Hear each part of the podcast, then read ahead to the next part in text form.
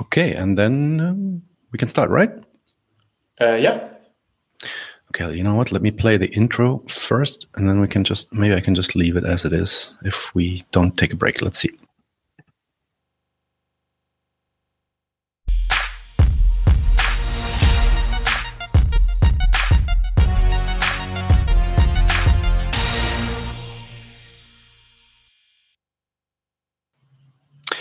Welcome to 99 zu 1. Today we are talking about this great book, Revolutionary Social Democracy Working Class Politics Across the Russian Empire, 1882 to 1917.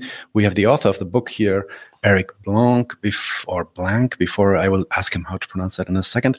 Uh, before I get him in, uh, a few uh, dates about, uh, about Eric. Um, Eric is the author of the books Red State Revolt, The Teachers Strike Wave, and Working Class Politics. Uh, that came out in Verso 2019. And of course, this nice book, Revolutionary Social Democracy.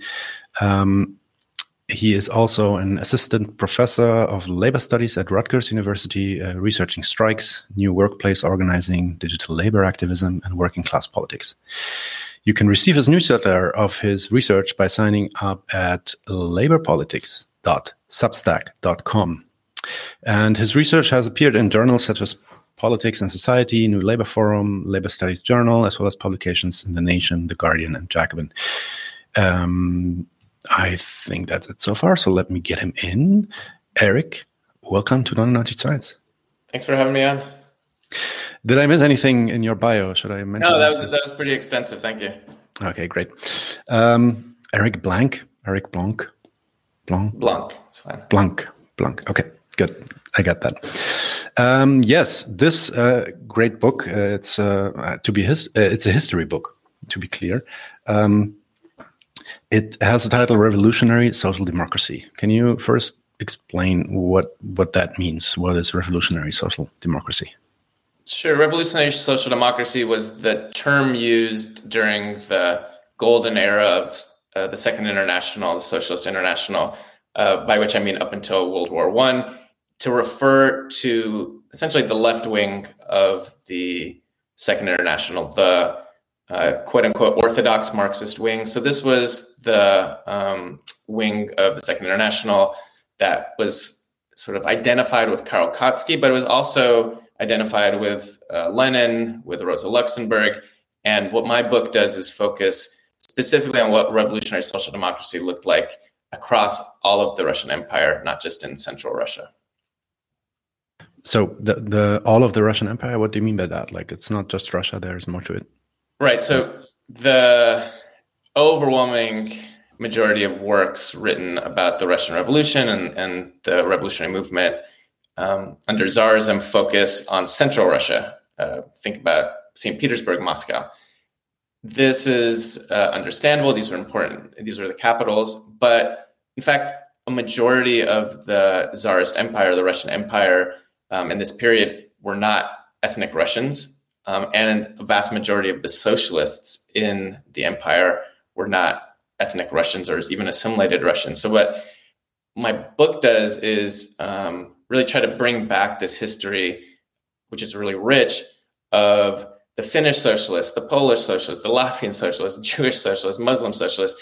Um, and when you look at the totality then of what their movements represented and what their politics were, then you can actually see much more clearly what revolutionary social democracy was. You can see what, if anything, was unique about the Bolsheviks. And as we'll talk about more, I argue that they were much less exceptionally uh, unique than most people take for granted. So by looking at the empire as a whole and looking at the revolutionary as a uh, revolutions in 1905 and 1917 as a whole, I was able to kind of ask big questions about what does uh, socialist politics look like, and I hopefully I was able to provide compelling answers. You know, remains to be seen how you take them or how.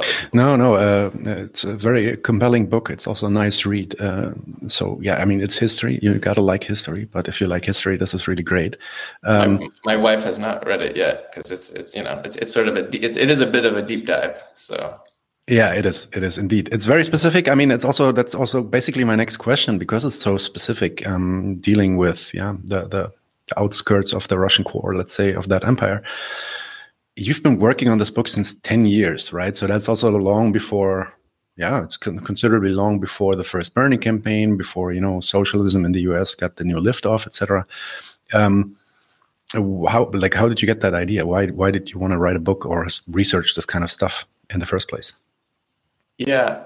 Well, so yeah, I've been a labor activist for a long time. I've been a socialist activist, and my political training since I was uh, 16 was it, it started in the Trotskyist movement, and so I was very much um, part of a Leninist cadre organization that engaged with the Russian history uh, very strongly because the idea was more or less that the Bolshevik Revolution and the Bolshevik Party provided um, a type of model that we should be emulating across the world. You know, there might be some differences, but at its core, building a revolutionary party and, and trying to implement like a workers' revolution, like uh, the October Revolution, that was the goal. And and so that meant reading a lot about this history. And my entry into this book actually was looking at anti-racist debates in the U.S. and trying to look at what kind of the fight against what we'd call racism, what they call the national question, um, but it you know reflects pretty similar dynamics. Identity politics, right? So, yeah, right. So you can use different terms for it, but basically yeah. looking at how uh, oppression other than class was dealt with by socialist movements in the Russian Empire. Um, and so I started reading about the Jewish Bund, and I, I read about some of these um, other groups that were of oppressed nationalities within the Russian Empire. That's what got me interested in the project. Um, and it turned out there wasn't a lot written about these books in English. And so at a certain point, I read everything in English and I was like, oh no, but you know, like what actually happened? And I realized that somebody could and should write the book on essentially the socialist movement outside of central Russia. And in the course of the research, I came to focus a little bit less um, specifically on the national question because the more I dug into the sources, on the one hand, it became clear that the national question was always um, actually secondary to some of the broader, or almost always secondary to some of the broader strategic debates over, you know, uh, who do you ally with? Uh, do, you, do you make alliances with liberals? Um, do you what is your conception of revolution? What is your conception of the party? So these bigger issues that to me felt um, even more relevant for the kind of contemporary U.S.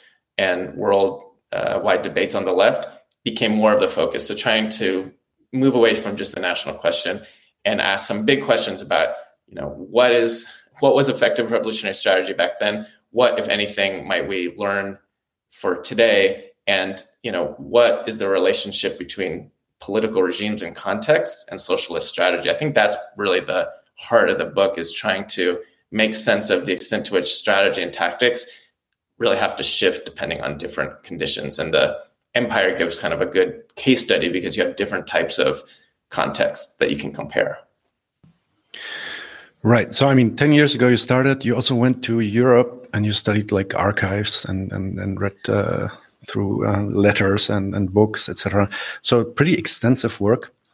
Um, I mean, since this book has been in development for so long, or at least, you know, uh, taking shape in uh, for so long, do you do, how do you see the book's particular relevance today? Or like do you think it is i don't know more relevant today than when you started out with this project or maybe less or something like that? Yeah that's interesting.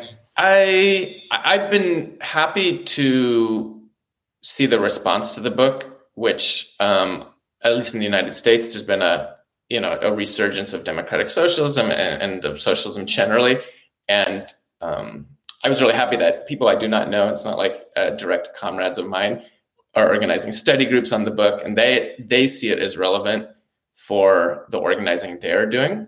So to me, that sort of vindicated this whole project because it's a book that I do think will appeal primarily to either people who are history nerds and nerds of the Russian Revolution. So if you if you're into this type of history, because I you know I learned five or six new languages. Uh, for the project. And so there's like a lot of just sort of new information about what happened. So I think that, and, it, and it's an exciting history. It's about mass revolutions. Uh, it's about how close we got to overthrowing capitalism.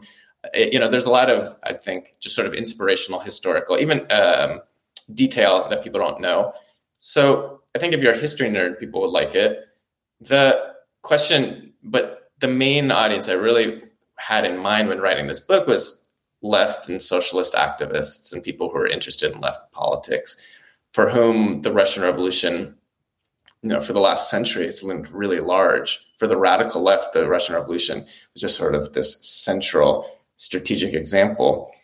And I think the relevance is in part trying to challenge that hegemony for the radical left.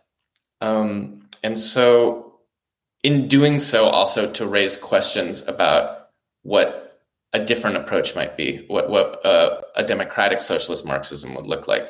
So, I do think that the big questions that the book deals with, I purposefully focused on the types of issues that to me seem still relevant today. So, questions of, for instance, the relationship between intellectuals and uh, non-intellectual workers, or you know, the debates. Uh, that's how they framed it at the time, which is similar to a lot of debates you have in the U.S. and perhaps elsewhere about college-educated versus non-college educated workers, and in many ways parallels debates over identity. You know, how how do you build organizations with people from different levels of privilege?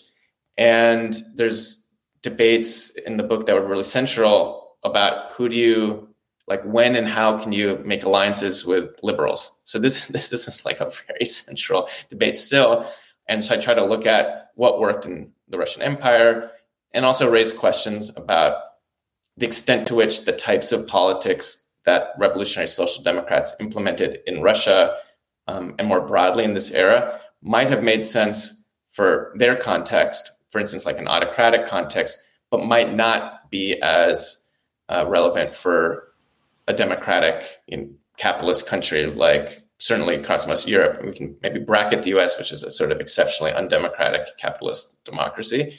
But I think similarly, one of the big debates that the book deals with and that I do think is relevant is whether state, basically, what is your orientation as a socialist towards the state? Um, should you be always over trying to overthrow it?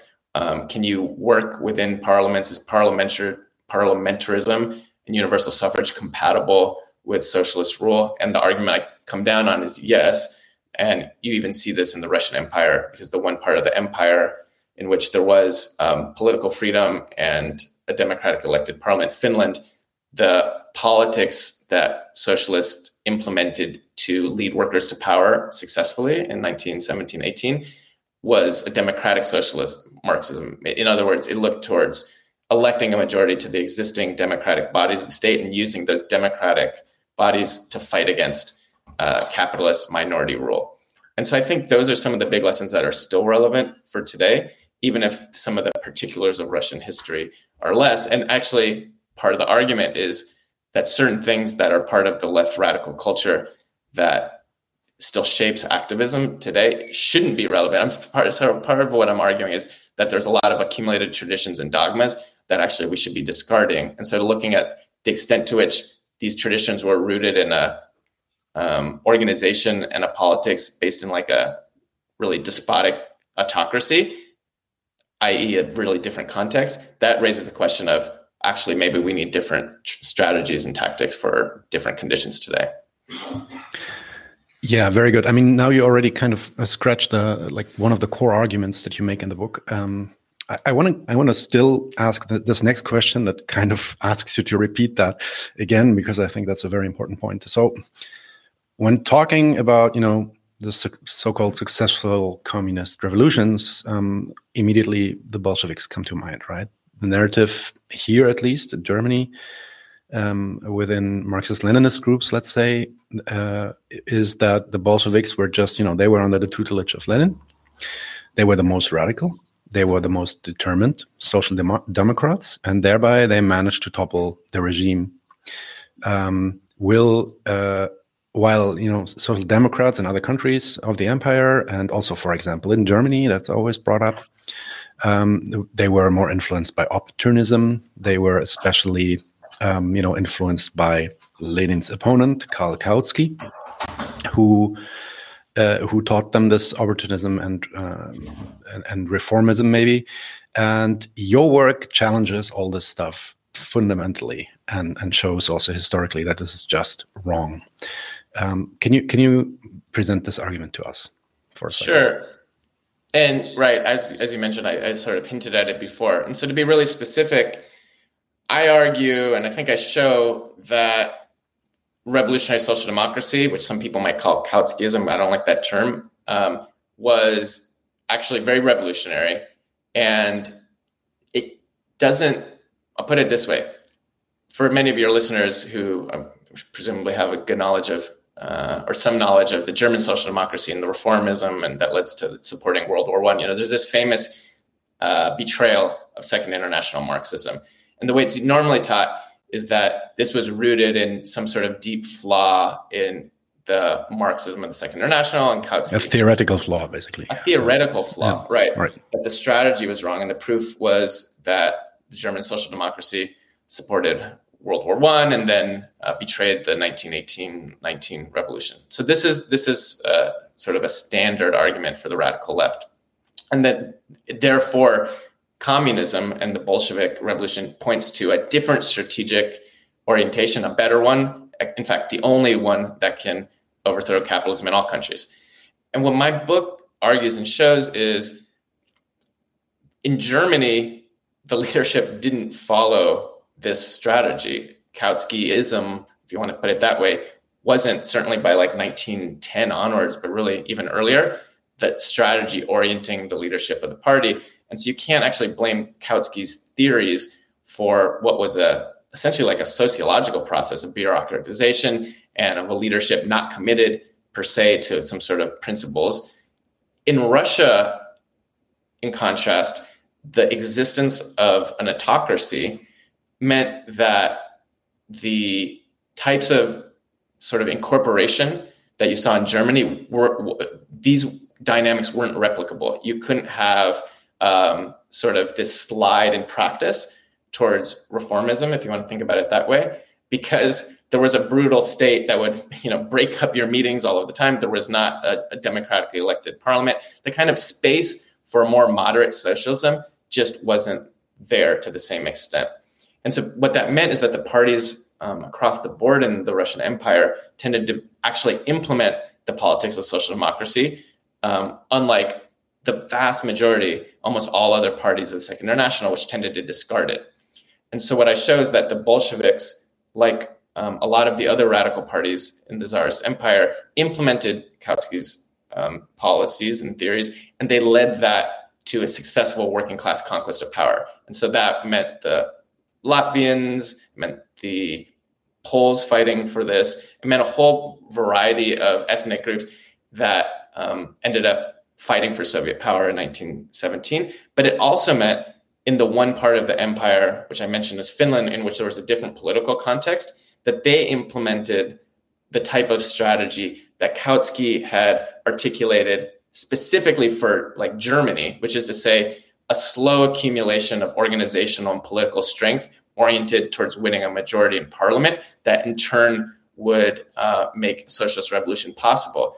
And they implemented that in a revolutionary way. They didn't make uh, strategic alliances with liberals. They were very hard on sort of um, class antagonism and in educating workers towards this final goal. And in Finland, they did it. They led workers. They they won a majority um, in parliament in 1916, and then they tried to implement their program. There was a capitalist counter revolution and the you know against this democratically elected parliament and in response the finns seized power in early 1918 this was more or less the kind of scenario envisioned by a lot of revolutionary social democrats for context in which a parliament existed. They always said that russia the rest of russia would be an exception because there was an autocracy. And so essentially what i show then is these theories did lead to working class conquests of power.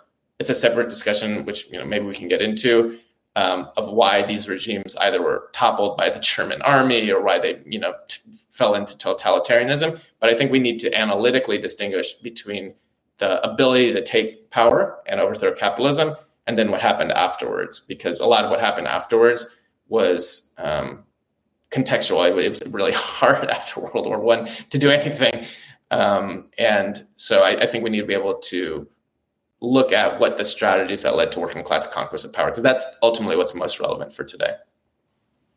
So, uh, so how about this um, presumed adversary uh, uh, relation between Lenin and Kautsky? So, okay, Kautsky was, and I think and that even you know some people that read a bit about this stuff in general, they they can they can see that Kautsky was hugely influential. Um, the the the I don't know the big beef between Kautsky and Lenin uh, probably started then also after after the beginning of the World War. Um, at least from Lenin's side, that's when he became really vicious in his writings against Kautsky. Uh, but would you see that you know is, was there a theoretical difference between the two, or were they more or less aligned in in how they thought to go along? Yeah, so it really depends on which period you're talking about, and so this is where this is where so much of the confusion arises it is certainly the case that up through 1910, up through 1914, Lenin saw himself as a follower of Kautsky. He was very explicit about this. Um, there's actually no room for doubt that both politically and, and in his self conception, he saw eye to eye with Kautsky. And he, and he, says this over and over again. And the, Lars Lih is a historian who sort of demonstrated this pretty conclusively. The tricky thing happens is after 1914 and all of the debates and splits, Lenin does start to um, change his orientation, and, sim- and, simultaneously, Kautsky starts turning to the right as well. Um, in fact, it started a little bit earlier with Kautsky. But on Lenin's side, particularly after 1917, you see a very serious break on two questions in particular, which become the kind of foundational difference um, in strategy between Leninism and you know the early Communist International and social democracy. These are two things in which there really is a break, and one of them is that based off of the experience in Russia, Lenin and the communists project that actually we're not going to in democratic countries try to win a, a majority to parliament. This is a dead end that's going to lead you to uh, reformism. It's not you're not going to ever overthrow capitalism. You're just going to end up a kind of accommodating our enemies. And so what we're going to do is essentially replicate the Soviet model by trying to set up workers' councils, workers and peasants councils um, everywhere. So you have an orientation more towards dual power and an insurrection to overthrow the entire existing state everywhere, um, not just in Tsarist Russia. And this is an important difference because in Russia, revolutionary social democrats for decades had always said, yeah, of course, you're going to need an armed uprising in Russia because you have a czarist autocracy there. You have no other option.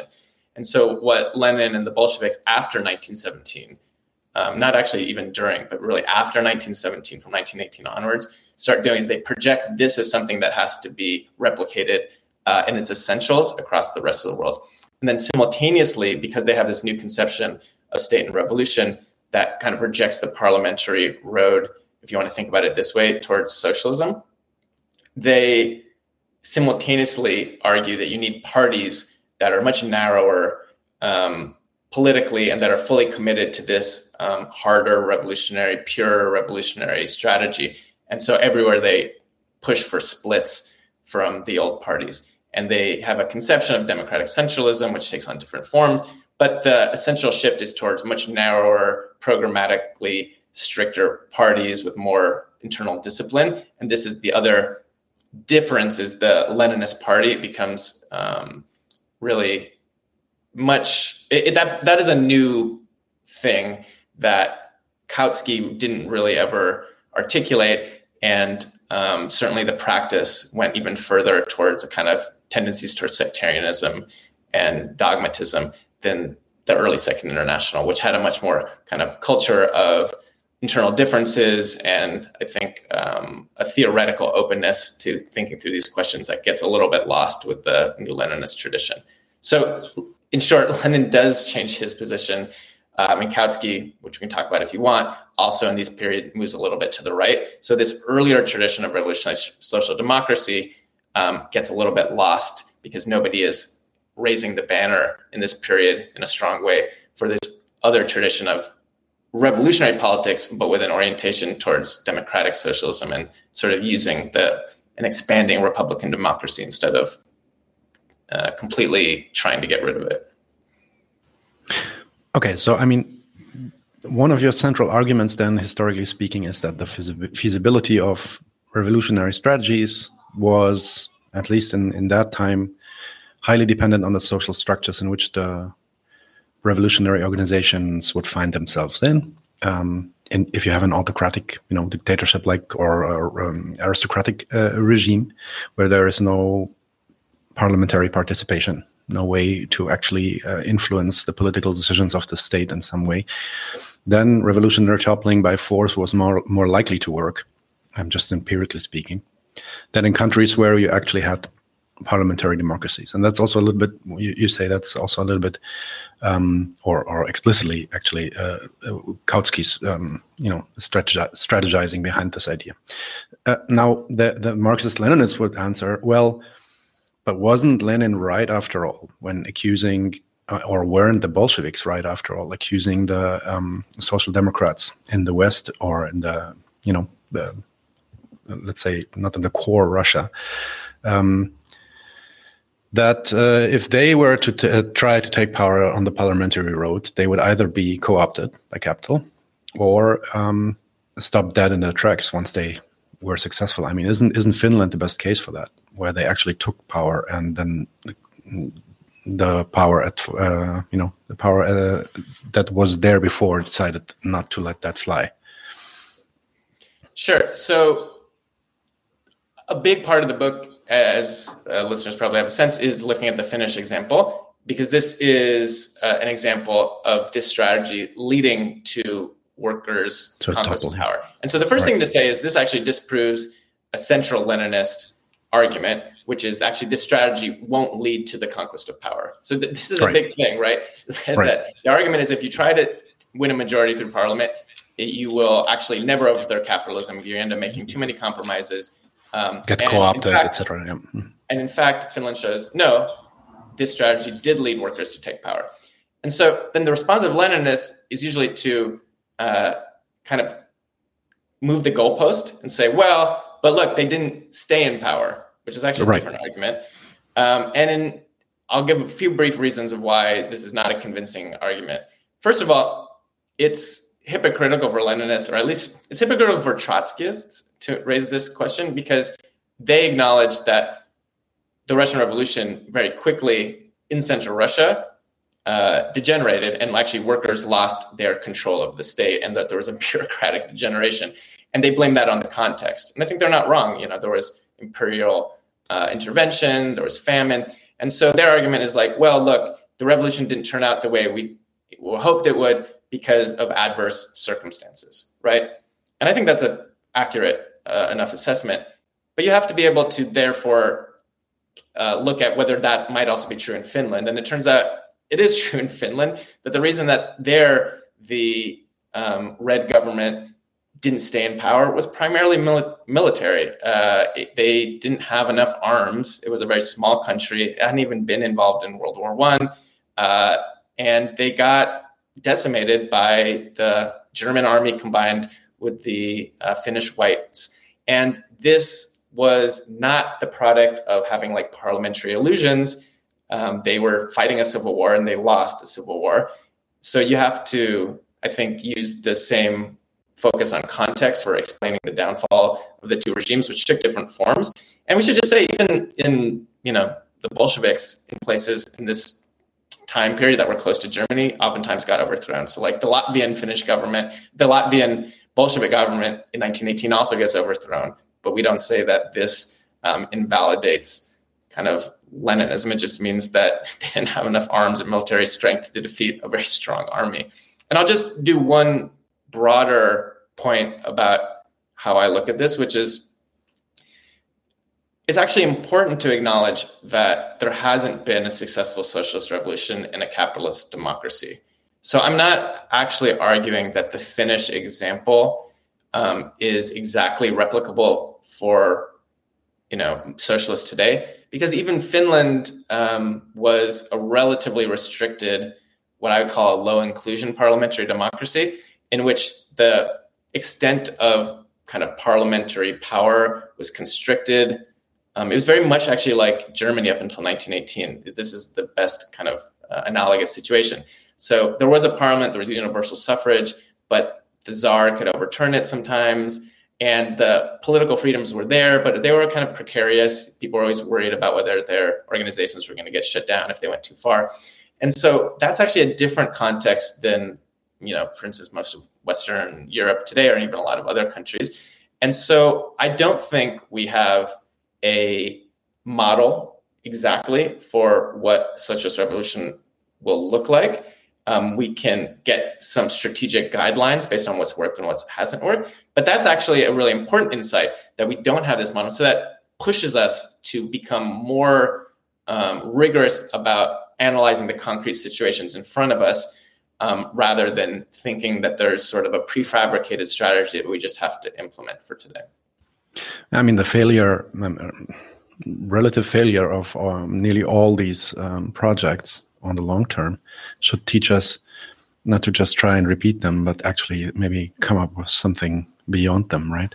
So, and I, I, I just add one other thing though, yeah, is, and this is important, is it depends on what you're looking at as criteria for success and failure. Because in yeah, some yeah, ways, sure. yes. the success of moderate, you know, socialism or democratic socialism, you can argue has been uh, by orders of magnitude higher than radical parties um, to their left, which is to say that so many of the gains that have been won by working people um, over the last century, not just in Europe but across the world, have been you know things like the welfare state, things like the expansion of democratic rights, things like the recognition of trade unions. These types of gains have made differences for millions and millions of people's lives, and they haven't gotten us socialism in the grand scheme of things. But I think you can make a strong case they've actually gotten us closer to socialism, and you're not going to be able to get to full democratic um, socialism if you're not able to build off of these gains that were won. So I, I do think it's a mistake to sort of just completely write off this other history as a complete failure, because in fact, so many of the gains of humanity have been brought by socialists who are at least to the right of Leninists. Well, what uh, speaking about that, I mean, what would you say um, to people that would claim the opposite? I mean, uh, to be honest, I, I, find myself many times in this kind of situation where I feel like, yeah, yeah, yeah. I mean, objectively, if you speak about progress in terms of welfare and progress in terms of um, you know the Steven Pinker argument, uh, how many people are still hungry, etc.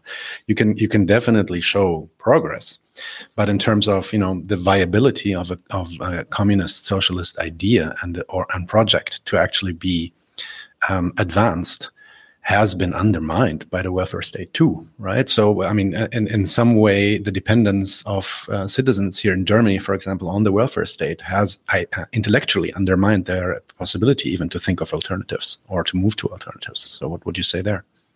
That's interesting. I don't know the German context as well, but I think that the counterexample to what you um, have articulated there is to look at the places where the welfare state has gone furthest, and in fact, in which the socialist movement in capitalist countries has gone furthest, which is are the Nordic countries. And so I do know that, Sweden, like, example, yes. mm. the Swedes quite well. And so it's right. not true that in the countries in which the welfare state was most expansive, that this led to a restriction in sort of socialist visions. It led to the opposite. So in Sweden, and I um, and actually in many of the Nordic countries, the depth of the welfare state created um, higher expectations, which by the 60s and 70s actually led to a radicalization within the social democracy, saying now, now that we've gotten uh, essentially the strongest welfare state we can imagine under capitalism, now the last thing we need to uh, that we're still missing is economic democracy. And sort of the internal dynamics then of the social democratic project as it was implemented there, which actually I think is more of a democratic socialist project than like what we would call social democracy today, led the Swedish labor movement and its parties to push in the 70s for uh, the Meidner plan, which essentially was to democratize the economy. So I think that the most realistic path through which we would get to socialism in context of capitalist democracies looks more like that, in which you have a robust enough social democracy that people see its limitations and that in context of struggle you would push beyond those. Um, you know so this gets us a little bit far afield from uh, the topic but i think it's important to say that the welfare state then as such i don't think is a block towards the type of sort of emancipatory uh, revolutionary even potential that we need. Um, it's very hard for instance in the united states where we have so such a weak welfare state to even get uh, a mass class-based movement going um, because so many people are atomized. It's it, you know so there's so few rights for labor unions. So the opposite of having a strong welfare state can also be very demobilizing, and that explains the kind of exceptional weakness of the U.S. labor movement Yeah, yeah. No, I would just answer. I mean, uh, I, I, totally understand. Uh, I think I totally understand the situation that you, you find yourselves in, and I also know what you're referring to uh, you know, situation of the unions, union membership across the U.S., et cetera, et cetera. But at the same time, uh, I, I, do not have the feeling, like at all, that we are in any way, in any shape or form, able to mobilize a workers' movement any better than you guys are. Even though it might seem seem like that to you, but we have like quite, you know, quite uh, established institutions that have been there since the 60s, 50s, 60s. That's true. Um, and they, they, they, I mean, that's also a time of prosperity for Germany and Europe in general. So um, that, that, that might have more to do with neoliberalism, which has sort of ravaged Germany than it than right. the existence of welfare state, right? So I think right. that the like specific situation in Germany or much of Europe today, which is clearly very bad, uh, I, I, I wouldn't blame that per se on the welfare state, which actually also existed in periods in which you know, the 70s, for instance, there certainly was a strong radical left still in Germany, and there was a strong welfare state. No, so, absolutely, absolutely. And uh, th- my point was exactly that. That um, you know, you had a, you had a you had a period of economic prosperity where the you know, if you if you talk abstractly, I would I would um, characterize it as capital and the state could afford this kind of welfare state, and at a point where profitability rates are going down, 80s, 70s, 80s, and all the way up till today, and not really recovering um, this cannot be afforded anymore. And but at the same time, today we are still left with this kind of um, dependence on and this idea that this will still get us somewhere. While the you know I think it's just not today at least that might change again, but today at least it's not in the capitalist card deck uh, for us to um, you know go back to the welfare state of the 80s. That's not going to happen here. Um, that's a, that's the only doubt that I would have there.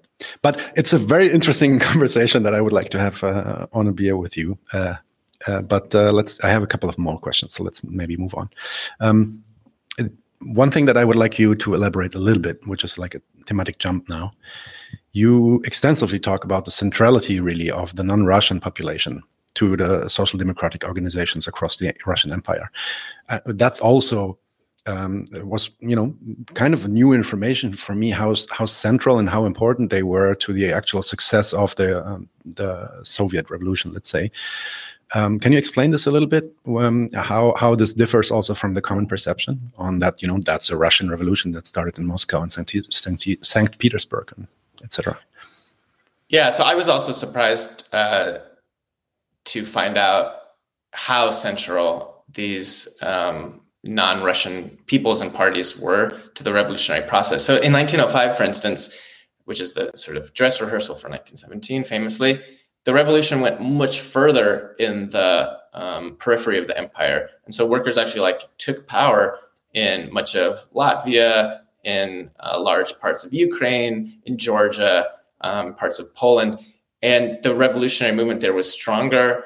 It was um, it was also tended to be more radical so that was 1905 and the parties themselves this, the non sort of beyond the bolsheviks and mensheviks were stronger. I think about 75% um, of socialists in the empire were part of these parties outside of the bolsheviks and mensheviks. So you're talking about massive movements um, that had hegemony within their uh, not just working class but national liberation struggles. And then in 1917 18 again you see um, the absolute centrality of these revolutions in a few different ways. One is that the conception of the Bolsheviks was that, and really actually all revolutionary social democrats, including in the periphery, was that the revolution would start um, in the Russian Empire and it would spread in particular through the border areas um, because you have Poland and Ukraine in particular, a few other um, nationalities as well, overlapped with um, the German and Austrian empires. So you had big Polish populations in both uh, the Russian Empire and the German Empire. You had big Ukrainian populations, um, particularly in the Austrian Empire and the Russian Empire. So the conception was the revolution would spread kind of directly via the borderlands um, westwards. And the this is not a minor point because everybody assumed, I think they were proven right, that if the Russian Revolution was left isolated, that it wouldn't be able to fulfill its promise and it would be defeated. And I do think Stalinism is a form of defeat. And so then if you want to understand how and why we don't have socialism today, or how and why Stalinism arose in um, in Central Russia, or even how and why the development of the Austrian and German revolutions developed as they did, you have to look at what happened in Poland, you have to look at what happened in Ukraine, in which the revolution, instead of sort of having a bridge to the West, ended up coming, coming up against a barrier. And this was very, very unexpected because the revolutionary movements had been very strong there um, and quite radical. And it might take us a little too much detail to explain, you know, what went wrong in Poland and Ukraine. But the point is, historically, this is like this major pivot in world history, and people have underestimated the extent to which that pivot was based in the borderlands of the Russian Revolution. Yeah, no, that's super interesting. I mean, you go in, you go into such detail. You also talk, you know, you talk about how these different organizations in these different countries, um, yeah, how they how they organize themselves, how they you know hold meetings, and how do how they get new members, etc. How they stand for you know electoral work. So um, it's a pretty extensive thing, and um, yeah, very interesting. I've not never heard anybody speak about this stuff uh, before. Uh, granted, I'm not uh, history buff, so I might have missed it. Um, great. I would like to already like come. Yeah, we we still have a bit of time, but maybe come to like a couple of final questions. So maybe maybe this one. So for me, this whole discussion that we also you know allured to in a, a minute ago. Um, I when I consume American podcasts, which I do uh, sometimes, um, I, I, I, hear that this debate is ongoing um, and pretty, you know, uh, pretty polarized at the moment in the U.S. So you have the DSA, Democratic Socialists of America. Um, they they're trying to put up candidates for Democratic primaries, um, and and the goal presumably is to you know, then play an inside game with the Democratic Party, take it over maybe in the future, or be able to shift it so far to the left, then and then maybe create some kind of split, even a party split in the end, or something like that. And so basically, if you if you want to summarize this or just be abstract about it, go the parliamentary way and try to you know reach power through the parliamentary democracy. Or well, do you have a parliamentary democracy? No, that's not a parliamentary democracy. That's how do you call that? A senate democracy or something like that. Um, anyway, uh, and your argument in the book seems to justify that strategy. So there is this fight going on, and I also saw a debate um, between you and uh, Sawant on, uh, you know, uh, she taking the other side and saying, no, no, we should stick to the revolutionary, uh, um, anti-democratic, anti-state strategy.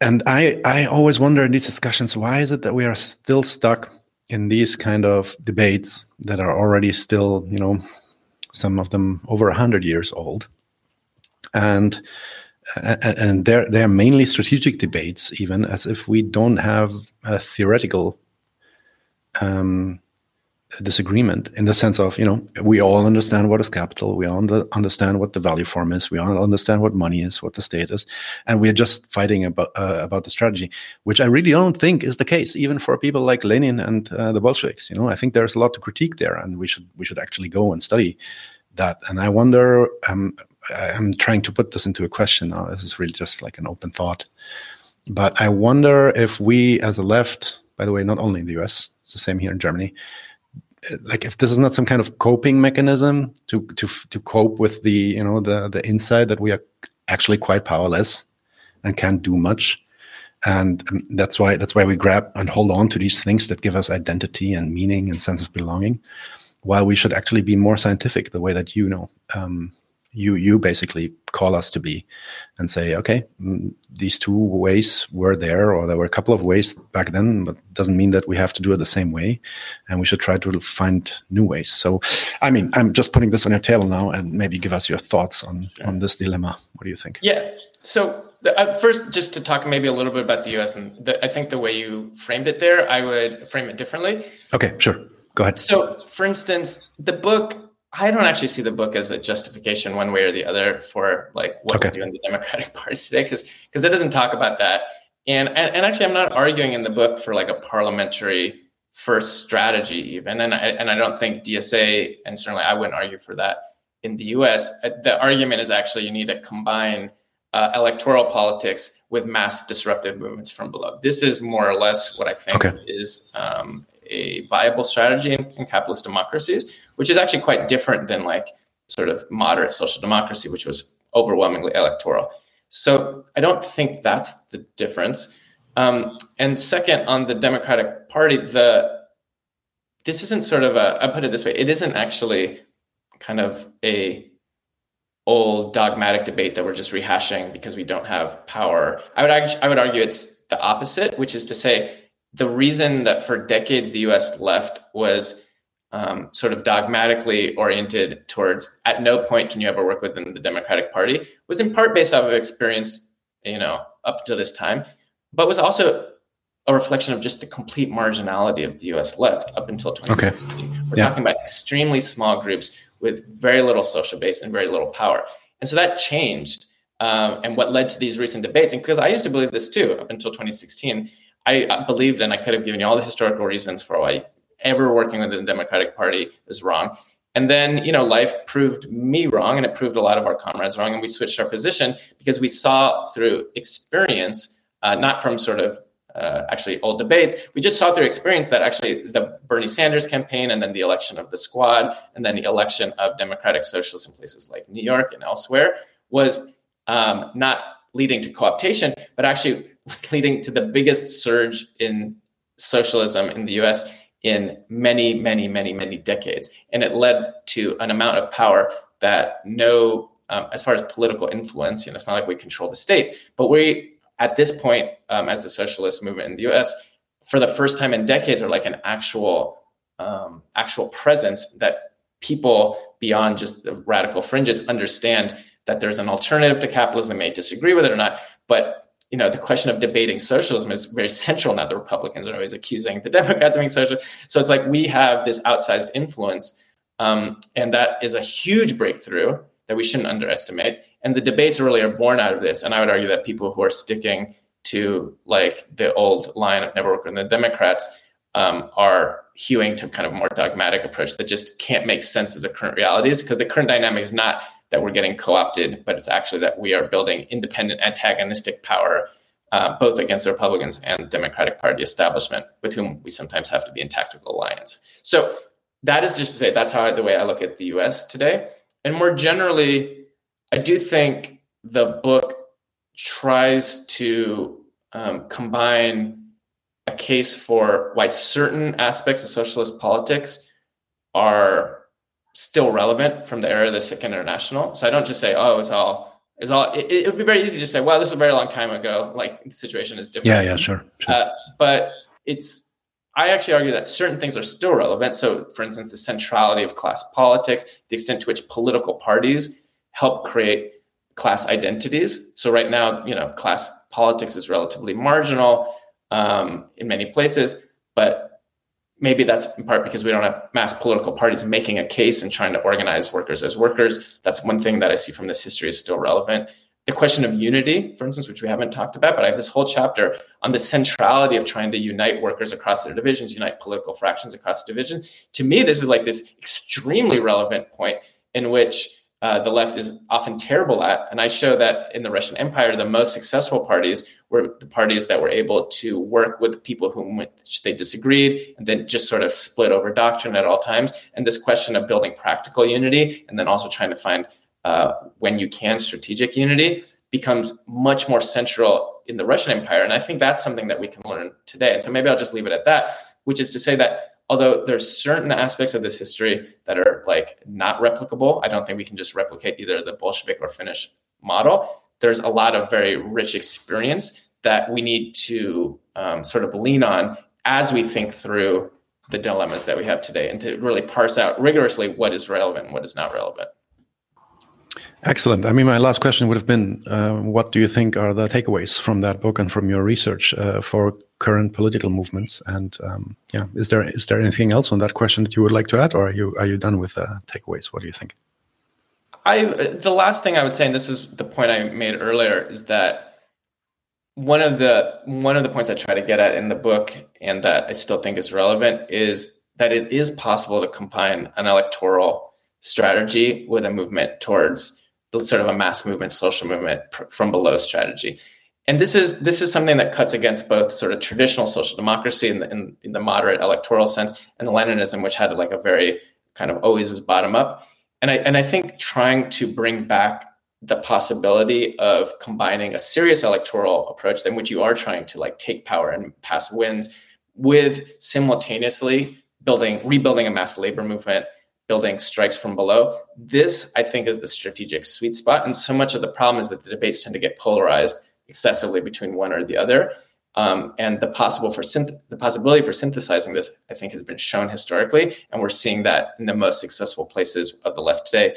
You know, throughout Latin America, certainly in Chile, just to give one example, um, you can see how the radical left both leaned on mass disruption, but then didn't say, yeah, that's why we're going to reject elections. They or reject the state. That's why they, they they used elections to try to democratize the state, which in turn is pushing for sort of social transformation. And that's not easy.